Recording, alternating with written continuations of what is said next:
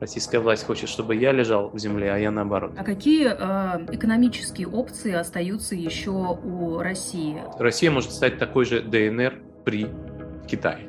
Мы не знаем, чем это кончится, но на кону очень большие деньги для российского бюджета. Всем привет! Это проект «Продолжение следуют люди» и сегодня у нас в гостях экономист Сергей Гуриев. А прежде чем мы начнем разговор, я хочу напомнить, что продолжение следует. Это независимый проект, и если вы хотите поддержать нас, вы можете сделать это на платформах Patreon и Boosty. Пожалуйста, пишите комментарии, ставьте лайки и, конечно, рассказывайте о нашем проекте своим друзьям и близким в России. Так правду узнают больше людей.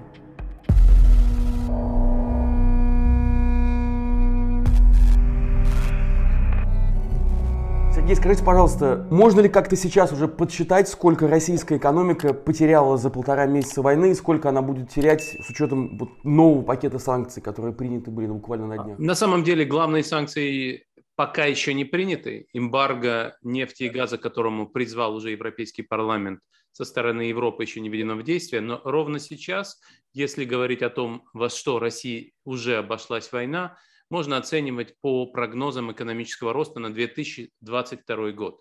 Можно смотреть дальше, но дальше, мне кажется, точность прогнозов очень невелика, но даже на 2022 год вместо роста на 3% а, российская экономика упадет, видимо, на 10%. По официальным прогнозам речь идет о 8%, но, например, Европейский банк реконструкции и развития прогнозирует минус 10% изменения ВВП, и другие, в том числе частные банки, говорят о 10%, есть институты, которые говорят о 15% спада. Но если взять вот эти самые 10% ВВП, 10% ВВП в до, эм, в до э, военных ценах э, это примерно 150 миллиардов долларов. 13% ВВП, соответственно, получится 200 миллиардов долларов. Вот примерно такого рода суммы, о суммах идет речь. Но считать это очень трудно, потому что инфляция быстро развивается, курс доллара э, варьируется во все стороны. Непонятно, что такое курс доллара. Но вот суть идет примерно о такого рода суммах. Сергей, 200 миллиардов долларов, 13% ВВП. Если это каким-то образом перевести в предметные вещи, в то, как это будет выглядеть в реальной жизни, в бытовой жизни обычных россиян, то что это значит, вот эти 13%, 200 миллиардов? Наталья, это зависит от россиянина. У каждого свои 13%. Представьте себе, что вы э, работаете весь год, и вам одну восьмую часть года не платят зарплату. То есть полтора месяца вы просто не получаете свой доход. Катастрофа это? Особенно, в принципе, нет. Но если у вас нет сбережений, а это факт для 60% россиян, то э, вдруг лишиться полуторамесячной зарплаты означает, что где-то полтора месяца вам нужно искать еду и лекарства. При этом, опять-таки, для всех россиян это будет разная история. Есть россияне, которые которые лишились возможности съездить в свой лондонский или французский дом. Такое может быть. Есть э, россияне, которые страдают от того, что полностью уничтожена их карьера. Например, журналистам внутри России сегодня работать очень трудно. А, но это не только журналисты, это IT-специалисты, инвестиционные банкиры, просто банкиры, э, консультанты. Если вы работали в McKinsey, вы вдруг видите, что McKinsey больше нет в России. И нет ни, одного, ни одной компании такого рода. Если вы работали в международной юридической компании, тоже такого больше нет. И так далее и тому подобное. Вернемся к э, э, тем людям, у которых есть понимание того, что они должны как-то выживать, у них нет сбережений, им нужно тратить деньги на еду и на лекарства. Для этих людей даже 13%, как я уже сказал, могут быть огромной проблемой, потому что если раньше они были над линией бедности и могли себе позволить прожиточный минимум, то сегодня это для них больше не работает. Ну, плюс к этому надо понимать, что многие люди а, не увидят своих сбережений, даже если они у них есть, из-за того, что банковские счета де-факто, де-факто заморожены в, а, в долларах. Сергей, а есть ли какие-то научные данные, может быть, э, теории, до какой степени должны снизиться доходы простых людей и вообще народа, чтобы люди начали наконец выходить и требовать изменений. Не обязательно, может быть, на митингах, но активно выражать свою гражданскую позицию. Ну, вы знаете, таких данных, э, таких данных нет. Я, как ни странно, вот именно я, как исследователь, занимаюсь именно этим вопросом, и у нас есть научная статья, которая говорит о том, как э, популярность недемократических режимов связана в том числе и с, и с э, экономическими результатами деятельности диктаторов. Такая связь есть, но там же мы показываем, что эта связь не только с объективными результатами деятельности, но и с самовосприятием людей. Мы смотрим не только на то, как изменилась инфляция, безработица, ВВП, но и на то, как сами люди думают, а, все ли нормально в экономике или нет. И, естественно, это зависит в том числе и от того, насколько, а, насколько а, удается работать хорошо пропаганде и цензуре. И это, безусловно, это, безусловно, отдельная история. Именно поэтому были приняты законы о цензуре, были закрыты все независимые СМИ первую же неделю войны. И поэтому вот здесь предсказать что-то очень трудно, потому что одно дело это спад ВВП, который фиксирует статистика, другое дело это самовосприятие россиян, до какой степени экономика работает хорошо или плохо, и до какой степени в этом виноват лично Владимир Путин. У нас режим, как вы знаете, персоналистский, построенный на харизме одного, одного человека. Поэтому а, вот такого точного числа я вам дать не могу.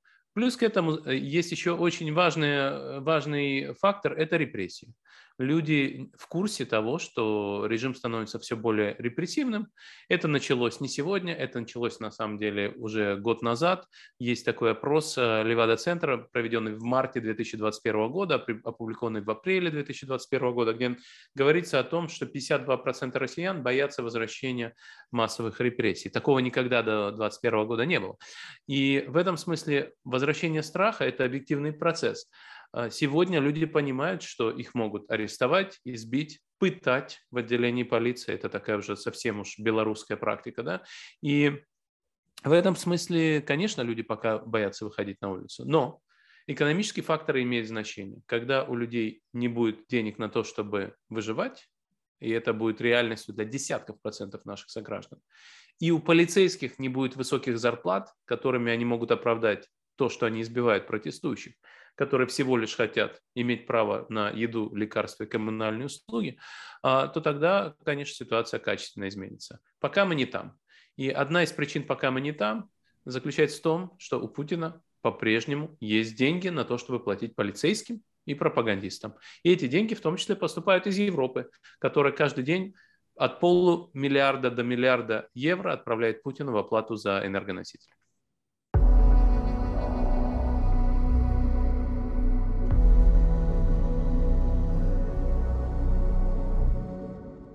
За последние недели вы, наверное, много слышали о том, как меняется экономика в России. Часть компаний закрываются, и их сотрудники остаются без работы. Для самых важных сфер, например, IT, были разработаны меры поддержки. IT-компании могут рассчитывать на гранты и льготные кредиты на проекты, а еще программисты могут работать как в офисе, так и удаленно и имеют стабильный заработок.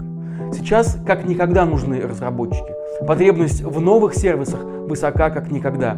Но чтобы писать код, нужно сначала изучить язык программирования. И здесь я рекомендую вам обратить свое внимание на Java. Java – один из самых востребованных и простых языков программирования. Он применяется от разработки игр до банковской сферы. Продукты, созданные с применением Java, используют на 97% корпоративных компьютеров и на 3 миллиардах мобильных устройств а средняя зарплата Java-разработчика 140 тысяч рублей. И обучиться этому может каждый, неважно сколько вам лет и какое у вас образование. В онлайн-школе Skill Factory есть отличный курс, называется Java разработчик. За 14 месяцев его прохождения вы станете крепким специалистом, выполните 7 больших проектов и около 50 небольших. Благодаря этому вы соберете портфолио, которое сможете показывать и будущим работодателям. А чтобы стать джуниор-разработчиком, вам потребуется всего 7 месяцев.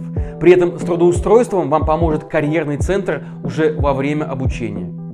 Вы сами выбираете удобное время для занятий и распределяете свою нагрузку. Благодаря этому обучение на курсе возможно совмещать с работой или учебой. На мой взгляд, это хорошее предложение, что подтверждается отличными отзывами. В общем, рекомендую вам обучение именно в Skill Factory. Тем более, что по промокоду продолжения будет действовать скидка в 45% на обучение. Переходите по ссылке в описании, оставляйте заявку, начинайте осваивать новую профессию уже сейчас.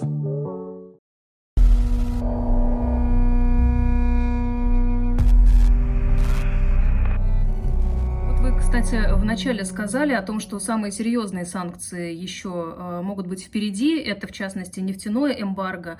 А насколько это реальный сценарий? Может ли Европа отказаться от российских энергоносителей, от нефти и газа?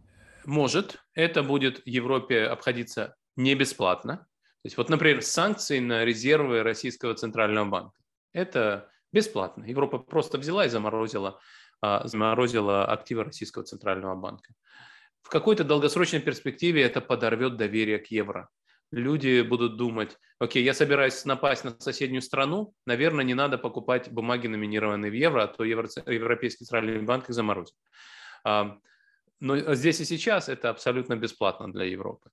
Санкции против ВТБ или Сбербанка, наверное, есть какие-то люди, которые в Европе переживают на эту тему, но в целом это тоже бесплатно. А вот а, нефтяное эмбарго или газовое эмбарго, это не бесплатно. Это приведет к серьезным э, потерям для европейских экономик. Такие исследования были проведены, э, в том числе многие мои коллеги, это на самом деле производит впечатление, с первого дня войны сели считать разные модели для того, чтобы понять, во сколько обойдутся разные сценарии эмбарго.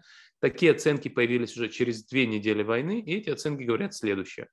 Многие европейские страны пострадают, но потери будут не катастрофическими. Самые большие оценки – это 3% ВВП в Германии. Это куда меньше, чем условный ковид. Да? В Европе в целом а, речь идет об одном-полутора процентах ВВП потери. И в этом смысле это не такие уж большие потери, с учетом того, что война сама по себе является проблемой для экономики Европы. Я сейчас не говорю о моральных критериях, я говорю о том, что сегодня европейская экономика теряет экономический рост из-за войны. Не из-за эмбарго, не из-за чего, а из-за войны. И в этом смысле, конечно, э, европейские политики думают, как бы нам так сделать, чтобы война остановилась как можно скорее, чтобы у Путина не было денег, чтобы платить его солдатам. Поэтому вполне возможно. Напомню, что вчера мы с вами разговариваем 8 э, апреля. Вчера Европейский парламент проголосовал большинством голосов за резолюцию, требующую нефтяного и газового эмбарго. Европейский парламент – это не решающий орган, тем не менее, это важный орган. И еще одна вещь. Позавчера Марио Драги, премьер-министр Италии, а Италия – это одна из тех стран, которые существенно зависят от российской энергии. А, так вот, Марио Драги сказал, выбирайте, вы хотите мир или вы хотите э, э, кондиционер. Вот. И э, в этом смысле Марио Драги очень уважаемый и очень рациональный человек, выступил вполне себе однозначно.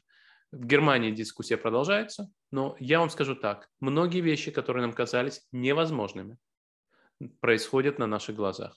Германия, напомню, перед началом войны не только отказывалась поставлять Украине оружие, но и говорила о том, что через нашу территорию нельзя провозить оружие для Украины. Германия говорила о том, что Nord Stream мы еще посмотрим, может быть, его включим. Германия говорила о том, что не нужно тратить слишком много денег на оборону. Все это изменилось в первой же неделе войны. Поэтому, может быть, произойдут и такие изменения. А если это эмбарго все-таки введут, Сергей, что это будет значить вот в прикладном смысле для российской экономики и для российских людей, которые внутри страны находятся? Это будет значить э, бюджетную проблему, большую бюджетную проблему. Многое зависит от того, что будет делать Китай, многое будет зависеть от того, сможет ли Россия кораблями отвезти нефть в другие страны. Уже сейчас российскую нефть э, покупают с огромным дисконтом, доходят слухи про то, что вместо 100 долларов за нее платят, грубо говоря, 70.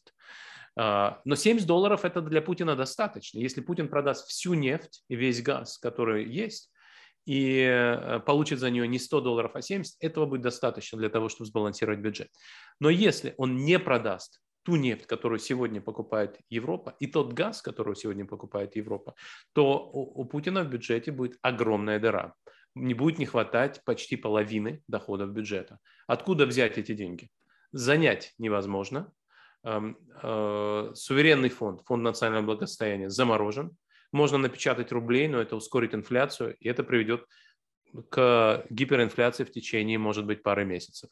Поэтому ситуация с эмбарго на самом деле для России достаточно тяжелая. Что касается переориентации на другие рынки, Китай продолжает покупать нефть по долгосрочным контрактам, но говорят, что китайские компании отказываются покупать нефть по новым контрактам, потому что боятся американских санкций. Как только Европа присоединится к эмбарго, а, а у американцев будет гораздо больше моральных оснований для того, чтобы вводить эти вторичные санкции против Китая. И уж я вам скажу, без всяких колебаний и республиканцы, и демократы ведут санкции против китайских компаний. При том, что Китай пока, грубо говоря, на соседей не нападает, в Америке Китай – это непопулярный партнер, если хотите. Поэтому, поэтому Китай это хорошо знает и боится этого. А, еще одна вещь – это для того, чтобы перенаправить нефть на другие рынки, нужны корабли. Многие из этих кораблей – это корабли, принадлежащие западным компаниям или застрахованные западными компаниями, которые в добровольном порядке а, не хотят сотрудничать с российскими партнерами. А, есть э, истории про то, что докеры не хотят разгружать российскую нефть. То есть есть много э, такого рода историй, поэтому ситуация на самом деле непростая. Я сразу скажу, что она неопределенная. Мы не знаем, чем это кончится, но на кону очень большие деньги для российского бюджета. И фактически возможность российского бюджета продолжать функционировать, продолжать платить зарплату министрам, солдатам, офицерам, генералам, пропагандистам и полицейским которые избивают протестующих на улицах российских городов. Сергей, а какие э, экономические опции остаются еще у России? Э, вот частичная какая-то переориентация, возможно, там на Китай. А какие еще рынки могут быть доступны России? Какие резервы и экономические ресурсы есть для того, чтобы оставаться экономике на плаву? Можно попытаться переориентироваться на Китай, и много из этого будет сделано. Э, э, Китай это и есть главная альтернатива. Вот если меня спросить, что будет определяющими факторами в ближайшие месяцы и годы для России и для российской экономики, это как раз два фактора. Нефтяное эмбарго, нефтегазовое эмбарго Европы и Китай. Э, в той мере, в которой Китай захочет помочь России, он может много сделать. Не все, но много. То есть, грубо говоря, есть микрочипы, которые производятся в Тайване, в Китае тоже есть микрочипы, но они не такие продвинутые. Uh, грубо говоря, в Китае есть самолеты, но uh, Россия предпочитала все эти годы покупать самолеты uh, в Америке и в Европе. Китайские самолеты работают хуже, у них ниже качество, они летают э, не так хорошо. Вот. Э, все это вещи, где заместить западные технологии китайскими будет труднее. Но все это все это так или иначе будет на кону. Китайские автомобили ездят, и очевидно, что а, россияне будут покупать больше китайских автомобилей в ближайшие годы. Поэтому вот все это нам предстоит узнать, но главный, главный, главный заместитель западных технологий, товаров, оборудования будет именно Китай. Остальные страны не обладают такого рода технологиями. А кто а, еще э, из такого рода держав не присоединился к санкциям? Ну, вообще говоря, Вообще говоря, вот, собственно, и все. Швейцария присоединилась к санкциям, Швейцария всегда была нейтральной страной, Корея присоединилась к санкциям, Япония. Все это для России будет очень непросто.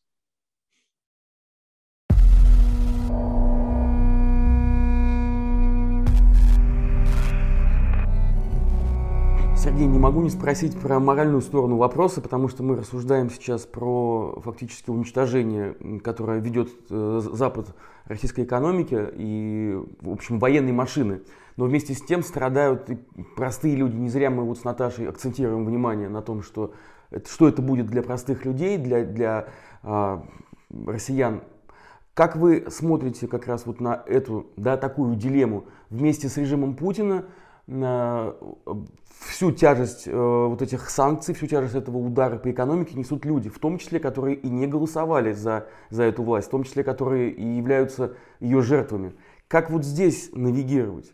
Павел, я отлично понимаю ваш вопрос.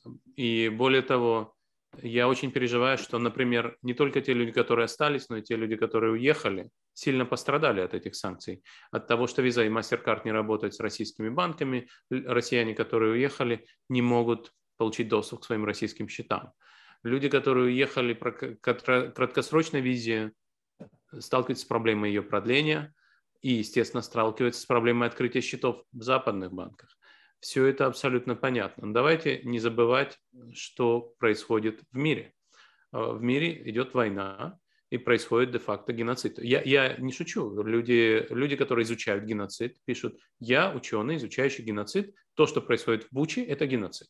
Вот э, так пишут э, мои коллеги, которые занимаются исследованиями геноцида. Фактически мы находимся в ситуации уже не 39 а 42 года. Прошла Вандейская конференция, э, немецкие власти приняли решение об окончательном решении. Владимир Путин, я же, я же опять же не выдумываю, Владимир Путин на заседании о социально-экономическом развитии регионов, не знаю почему, но именно там он употребил слово «окончательное решение». То есть это, это ситуация, в которой стоит вопрос, да, жаль, что российские люди страдают и не могут купить iPhone. Некоторые российские люди не могут купить лекарства, и это катастрофа. И на самом деле санкций против поставок лекарств нет. Я сейчас расскажу, почему есть недостаток лекарств. Но э, нет такого, что Запад говорит, мы не будем поставлять вам лекарства. Такого нет. Да? Но да, российские люди э, теряют доходы, работу и так далее. Но украинские граждане погибают тысячами от ковровых бомбардировок, и э, происходит геноцид людей, безоружных людей со связанными за спиной рук, руками расстреливать. То есть э, нужно понимать, где находится перспектива. Запад не бомбит Россию. Те люди, которые не голосовали за Путина, э, на их дома не падают, э, не падают ракеты. Да? Поэтому, конечно же, конечно же, говорить об этом просто невозможно. Вот что мы делаем в нашей, в нашей инициативе «Настоящая Россия», которую мы основали вместе с Михаилом Барышником и Борисом Акуниным. Мы сделали такой веб-сайт trurussia.org, и я всех, всех, кто может, предлагаю присоединяться к этой инициативе.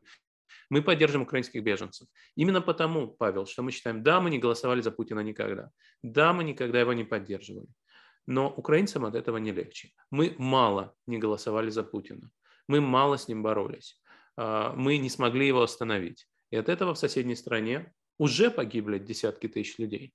А, Еще до 22 года, как вы знаете, а, а, в Восточной Украине, вы знаете об этом гораздо лучше, чем кто бы это еще, погибло 15 тысяч людей и 2 миллиона людей лишили своих домов. Сегодня этот кризис гораздо больше, эта война гораздо больше. И это в том числе наша ответственность. И, к сожалению, так это устроено. И Запад, Запад э, жалеет российский народ. Э, там, где я живу, во Франции, президент Макрон пишет твиты на русском языке, где он прямо говорит, «Э, российские граждане, помните, мы не против вас, мы против Путина. Но надо понимать, что сегодня идет война, чтобы ее остановить. Нужно лишить Путина возможности ее продолжать. В том числе разрушив его способность платить зарплату своим солдатам.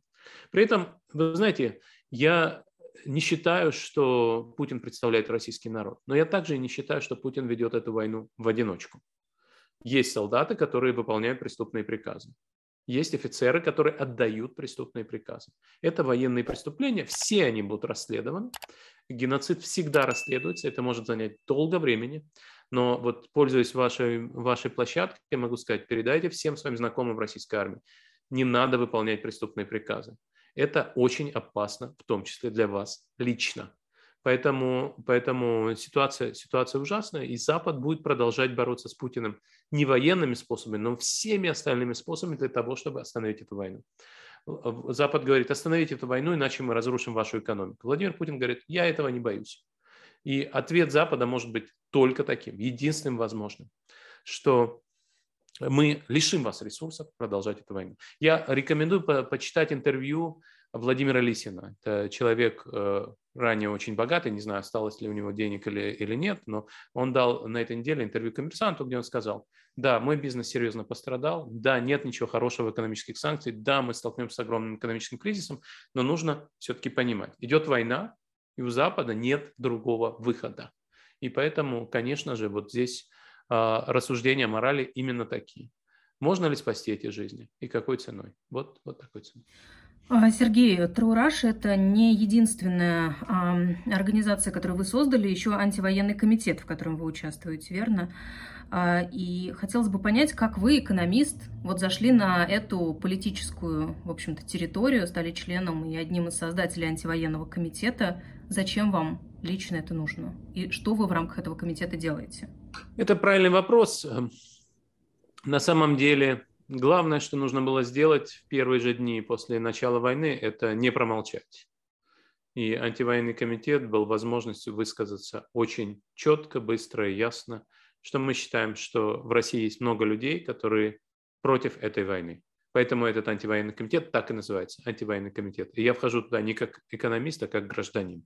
Как экономист я вам скажу, что мы немедленно собрали подписи под письмом экономистов против войны, а, вместе с Константином Сониным и Олегом Ицхоки мы написали это письмо, которое подписали, мне кажется, 300 экономистов, которые работают в России или за рубежом. Э, такого рода писем было много, как вы знаете, но вот написать это было очень важно. И как экономисты мы написали, мы вас еще предупреждаем, как экономисты предупреждаем о катастрофических экономических последствиях этой войны не только для Украины, но и для России. И надо сказать, что хотя мы написали это письмо в первый день войны, уже сейчас видно, насколько мы были правы. Ну, мягко говоря, это не вином Ньютона. Вот. Э, но э, в целом, если говорить об антивоенном комитете, антивоенный комитет, э, как и настоящая Россия, пытается объединить людей, которые против войны и пытаются что-то делать против войны. Один из проектов антивоенного комитета – это как раз помощь тем гражданам России, которые уехали, оказались без ничего. Это проект, который называется «Ковчег» Анастасии Бураковой, которая а, пытается, э, пытается помочь э, российским эмигрантам, которые уехали, все потеряли и э, действует достаточно успешно. Сергей, а как вообще можно влиять на политическую жизнь в России, когда э, ты находишься за, грани за границей? Речь не только про, про вас, но и про, в целом про, вот, про движение тех людей, которые находятся за пределами страны. Насколько эффективно это влияние? Ну, э, пока что не заблокирован YouTube, да, и вот наш разговор с вами посмотрит много людей. Э, на удивление, YouTube не заблокирован, поэтому то, что делает и команда Навального, и команда Ходорковского, это все очень важно. Сегодня, когда уничтожены «Эхо Москвы» и «Дождь», видно, насколько огромен спрос на такого рода информацию, на э, видео в YouTube, на, канале в теле, на каналы в Телеграме. И мне до сих пор непонятно, почему YouTube не заблокирован. А, насколько я понимаю, рабочей версией является то, что блокировка Инстаграма показала, что люди все-таки используют очень много VPN. И поэтому блокировка Инстаграма а, оказалась не очень эффективной. И, следовательно, блокировка YouTube будет очень непопулярной и при этом не очень эффективной. Мне трудно об этом судить, но пока мы, кажется, находимся в этой в этой реальности. Как вы знаете, российские власти пытались сделать то, что называется Deep Packet Inspection, а, то есть сделать цензуру на ходу, замедлять именно какие-то какие виды контента, но, как оказалось, для этого нужно импортное оборудование, поэтому провайдеры сказали, извините, а, отнесите свой пакет яровой на Запад и там попросите туда что-нибудь положить. Вот, поэтому поэтому мы, мы все узнаем, как будет, устроена работа, э, как будет устроена работа цензуры. Ну да, проблема остается. Если вы сегодня в России призываете к выходу на улицу, вы можете получить многолетний срок за один только призыв. Вот, э, если вы призываете из-за границы, конечно, это выглядит неприлично. Я сижу в своем парижском офисе и призываю вас выходить на улицу под дубинки и пытки. Конечно, мне это делать очень трудно. Но есть человек, который уже сидит в тюрьме, Алексей Навальный. Он имеет право призывать к выходу на улицу. И к его призыву я предлагаю всех, э, всех прислушаться. Кроме того, когда люди выходят на улицу, я могу только публично высказать им свое восхищение. Поэтому вы правы трудно заниматься политикой из-за границы. И в этом и была цель Владимира Путина, чтобы сделать это как можно более трудно. И именно поэтому настолько важен поступок Алексея Навального, который вернулся и сел в тюрьму, показав, что он не боится Владимира Путина и будет продолжать заниматься политикой даже из тюрьмы. И, конечно же, когда мы говорим о такого рода вещах, видно, насколько в разных вселенных находятся люди типа Путина, которые сами себя сажают в бункер, и люди типа Навального, которые не боятся ничего. Да, есть а, такая позиция, в частности, вот вы упомянули у Дмитрия Муратова, и мы недавно разговаривали с Алексеем Венедиктовым, который тоже отказывается уезжать из России и говорит, что это неправильно и, может быть, даже нечестно по отношению к своей аудитории. Нельзя терять доверие этой аудитории. Нужно быть рядом с этой аудиторией, которая остается в России. А, что вы думаете о такой позиции и насколько она может массово быть реализованы сейчас? Ну, каждый выбирает для себя, и мне трудно упрекать тех людей, кто уехал, я сам уехал. А, мне трудно не восхищаться теми людьми, кто остается, и очевидно, что российские власти делают все для того, чтобы сделать их жизнь в России трудной. Мы с вами разговариваем 8 апреля, 7 апреля на Дмитрия Муратова напали, облили его красной краской. Да? Это, это прямая угроза. Мы знаем, что эти люди, я не говорю сейчас о каких-то конкретных Z-десантниках и каких-то других э, э, уголовниках, которых использует власть. Но мы знаем, что власть в целом готова убивать. Мы знаем, что у власти есть отряд, который в том числе убивает и в поездах. Да? Поэтому не нужно относиться к этому э, с улыбкой. Сегодня вас облили краской, завтра облили зеленками, можете потерять зрение. Дмитрий Муратов говорил о том, что ему, что ему было трудно видеть. Да, Алексей Навальный чуть не потерял зрение после нападения в 2017 году. Его отравили, он чудом не умер в 2020 году. Все это не шутки. Все это абсолютно реальные угрозы. И поэтому могу только выскочить, высказать восхищение смелостью а, ваших коллег Алексея Венедиктова и Дмитрия Муратова. Все они а, рискуют, в том числе и жизнью.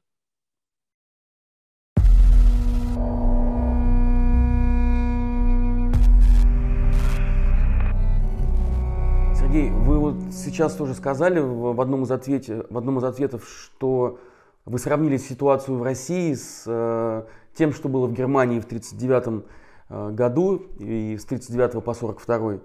Вот если продолжать эту аналогию, что ждет Россию дальше? Поражение или э, в ближайшие годы? Или все-таки годы медленного и такого вяло текущего забвения, превращения в такой большой гигантский Иран? Какая перспектива? учитывая сравнение с Германией? Это, это правильный вопрос, потому что действительно сравнение с Германией неполное. У России есть ядерное оружие. На Россию никто не собирается нападать. В России может быть внутренняя смена режима, такое вполне может произойти. А в России может быть военный переворот, где Путина сместят а, офицеры или убьют офицеры, например, а, раз уж мы говорим о параллелях, есть такая книга «Праздник козла». Нобелевского лауреата Марии Варга Льоса, который описывает, как был убит доминиканский диктатор Трухилья, который был человеком-полубогом. Да, и тем не менее его же собственные офицеры убили его, после чего не сразу, но страна стала демократией. А там был, кстати, свой, а, свой Медведев, который выглядел как такой а, подставной президент, был поэтом, мне кажется, который, собственно, в конце концов и провел демократизацию страны. Вот. А сейчас, наверное, эта роль, ну, эту роль может сыграть Мишустин. Не буду никому подсказки давать, потому что, а, э, как вы знаете, если есть какой-то человек, которого Путин подозревает в том, что он замышляет заговор, то, наверное, наверное этому человеку не поздоровится не слышал ничего о том, что Медведев или Мишустин замышляют заговор, сразу скажу. Вот, возвращаясь к другим параллелям, да, есть, э, такое, э, есть такое серьезное отличие от Германии 40-х годов. Есть, более того, книга Стивена Фрая, которая называется «Making History», «Делая историю», не знаю, она переведена на русский или нет, которая дает альтернативную историю, что бы было, если бы у Германии было ядерное оружие в 40-е годы, как бы закончилась война. А, и там, конечно, речь идет именно о том сценарии, о котором вы говорите, а, что есть просто что-то вроде Ирана или Северной Кореи, который может существовать десятилетиями. Вот. Э, я думаю, что Россия слишком современная, слишком образованная страна по сравнению с Ираном и Северной Кореей. Но ничего, конечно, нельзя исключать. То есть можно себе представить ситуацию, где Россия десятилетиями находится в изоляции, угасает, а становится таким ДНР при Китае. Знаете, ДНР при России 8 лет жила с российскими деньгами, с российскими гуманитарными конвоями, а, без любого намека на развитие. Так вот, Россия может стать такой же ДНР при Китае. Китай останется цивилизованной страной, а Россия будет такой страной-изгоем, а, при Китае. Такое тоже вполне, вполне может быть. Поэтому, конечно, предсказывать это очень трудно. С другой стороны, все-таки все-таки Россия – это достаточно развитая страна. Не знаю, предсказать это очень трудно. Это достаточно новое событие, когда у нас есть такой по-настоящему фашистский режим, а у него есть еще и ядерное оружие. Сергей, а лично вы в чем видите свою роль сейчас? Вот помощь беженцам – это одна из э, таких историй. Что э, еще? Действительно верю в то, что каждый должен делать то, что у него лучше получается. Это, собственно, основа современной экономики – разделение труда. И поэтому я стараюсь заниматься тем, что я делаю лучше – а именно пытаюсь рассказывать людям то, о чем мы с вами сегодня говорим. Я исследователь в том числе и недемократических режимов, я в том числе исследователь на самом деле дезинформации, факт-чекинга, я продолжаю делать эти исследования, в том числе и по российским данным. А, и для меня важная часть довоенной работы заключалась в том, чтобы рассказывать людям, как хорошо будет жить в России после Путина. И я, когда я ушел из Европейского банка реконструкции и развития и получил свободу высказывать, дело в том, что когда вы работаете в Международном институте, вы не можете критиковать своих акционеров. Россия один из акционеров ЕБРР. Поэтому э, сказать, э, что Путин агрессор, э, нарушитель международных договоров, я на самом деле не мог. Э, сейчас могу. И поэтому, когда я ушел из ЕБРР, я открыл я открыл YouTube-канал, где я пытался рассказать моим согражданам, что не нужно бояться перемен что ситуация в российской экономике на самом деле плохая, а после а, того, как Россия изменит, начнет меняться, нужно делать это, это и это, и можно пройти тот же путь, который прошли другие страны, которые стали свободными и процветающими. Сейчас об этом говорить очень трудно. То есть сейчас а, на самом деле свою роль я вижу в том, чтобы обсуждать те вопросы, о которых мы с вами говорим, рассказывать европейским коллегам, как устроена российская экономика, рассказывать российским гражданам, что их ждет и по каким причинам российская экономика не будет расти больше никогда, пока не изменится режим. И в этом смысле я пытаюсь как, э, как экономист, как, э, как эксперт э, разговориться со своими согражданами, как, впрочем, и с европейскими коллегами. С другой стороны, как гражданин, я ощущаю потребность действительно помочь украинским гражданам, тем людям, которые находятся в беде, и просто не молчать, потому что невозможно, невозможно ничего не делать, э, видя, как э, твоя страна уничтожает людей, фактически проводит геноцид. Это, вообще говоря, очень-очень, я уверен, что у вас те же самые ощущения. В общем, э, одно дело – это моя работа как профессионала, другое дело – моя жизнь как гражданина. Это все абсолютно непросто. Как вы считаете, люди действительно не знают о том, что происходит? Люди, или люди, люди разделяют ту политику, которую ведет Владимир Путин? И исходя из этого, какую причастность, вот именно, э, как вы сами себя ассоциируете с э, нынешней Россией? Я как раз занимаюсь такого рода исследованиями, я вам скажу через пару месяцев. Э, кто не знает, кто не хочет знать, и кто э, на самом деле истинно э, веру, верит в то, что всех украинцев нужно уничтожить. В общем, в целом это трудно сказать пока, и мы об этом скоро узнаем больше, таких исследований ведется много. Но есть люди, которые искренне не знают. Следующий вопрос, почему в два клика они не могут найти настоящую информацию. Как ни странно, два клика – это очень много. И вот э, исследования, которые я делал, в том числе во Франции, показывают, что каждый дополнительный клик сокращает желание его делать в разы. Вот вам э, показывают, вот есть э, ложное высказывание, вот есть факт-чекинг. Будете кликать или нет? Каждый дополнительный клик, требование каждого дополнительного клика сокращает количество прокликавших туда в 3-4 раза. Вот я вам говорю, хотите зашерить вот эту информацию своими друзьями? Да. А вот еще раз подтвердите. Еще в три или четыре раза сокращается желание тех, кто хочет зашерить. Поэтому неудивительно, что каждый дополнительный клик – это издержки, которые люди не хотят платить. И что гораздо проще включить телевизор. И, конечно же, те люди, которые в телевизоре призывают к войне, это преступники. Их тоже будут судить, как судили нацистских пропагандистов.